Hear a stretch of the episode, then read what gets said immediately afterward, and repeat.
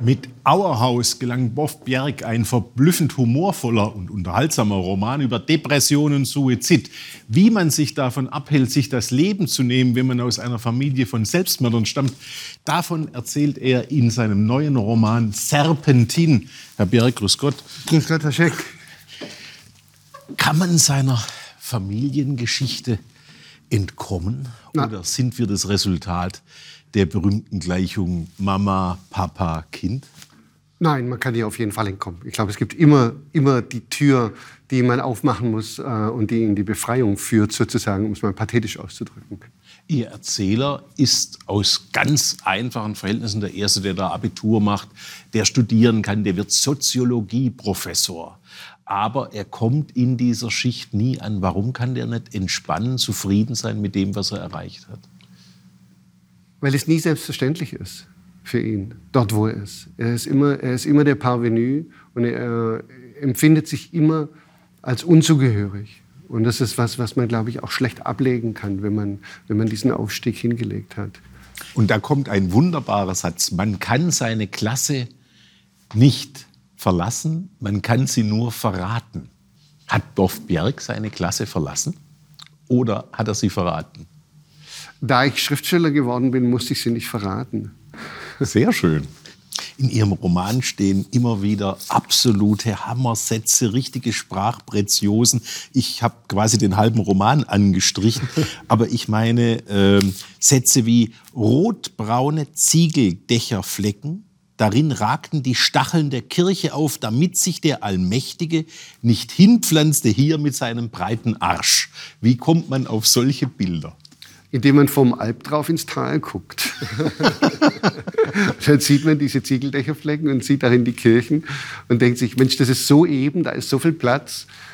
Aber ein dicker Hintern, der sich da hinsetzen würde, der würde sich pieksen. Das ist wirklich wie so die Stacheln, die man an Bahnhöfen, öffentlichen Gebäuden sieht, damit da keine Tauben sich hinsetzen. Ja, ja, genau. Ja. genau. Zu diesen Hammersätzen in Serpentinen zählt sicher auch, unsere Eltern hatten alle einen Dachschaden. Woher kam dieser Dachschaden? Also ich denke, dass die, dass die Generation äh, unserer Eltern, also der Jahrgänge, ich bin Jahrgang 65, sagen wir plus minus ein paar Jahre, diese ganzen, also die, diese Nachkriegskinder, dass die zum großen Teil einfach ähm, traumatisiert sind durch den Kriegen, durch die Nazizeit, durch, durch die extrem autoritäre Erziehung.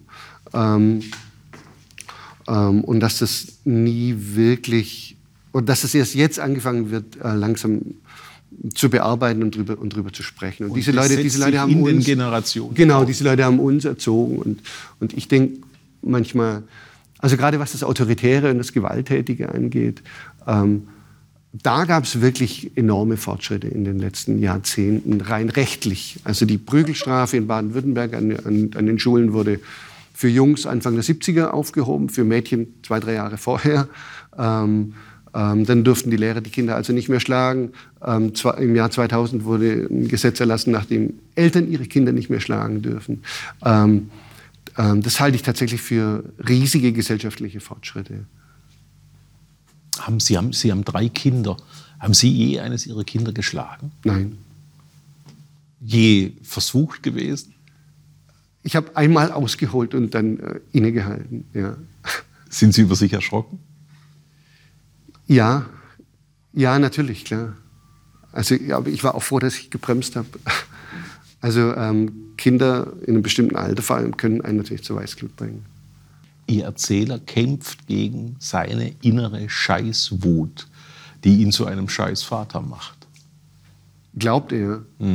Ich bin mir gar nicht sicher, ob er wirklich so ein Scheißvater ist. Nö, ich glaube, der ist sogar ein ziemlich guter Vater. Ja. Also er versucht es zumindest. Ja. Sie haben sich von Ihrer Herkunft emanzipiert, indem Sie sich einen neuen Namen gaben. Kann man so sagen, ja. ja. Das, äh, das hatte ein bisschen damit zu tun. ähm, wir haben mal eine, eine kleine Zeitschrift äh, zusammen gemacht, Salbada. Und da hat jeder Wir waren zu viert und jeder hat sich ganz viele Pseudonyme gegeben, damit es nach mehr aussieht. Ach so, wie Kurt Tucholsky, Theobald Tiger ganz genau und so so, ganz genau so. Und Ihr Prof Berg ist Ihr Theobald Tiger. Ja, das ist mein Theobald Tiger geworden quasi, ja. Und es war dann halt eines von vielen Pseudonymen. Als ich angefangen habe aufzutreten, ähm, musste ich mich entscheiden, welches nehme ich jetzt für, die, äh, als, für, die, für den auftretenden äh, Menschen. Und dann habe ich das genommen. Ähm, und seitdem heiße ich mehr oder weniger so. Das ist aber ganz schön, weil Sie dann zwischen dem Arbeitsmodus und Ihrer privaten Existenz äh, trennen können. Das ist wohl wahr, wenn ich, wenn ich äh, auf Elternabenden ähm, äh, mich vorstelle oder die Leute meinen Namen hören, dann äh, ahnt man nicht unbedingt, dass das der, der Schriftsteller Boff Berg ist. Leben Sie undercover? nicht ganz.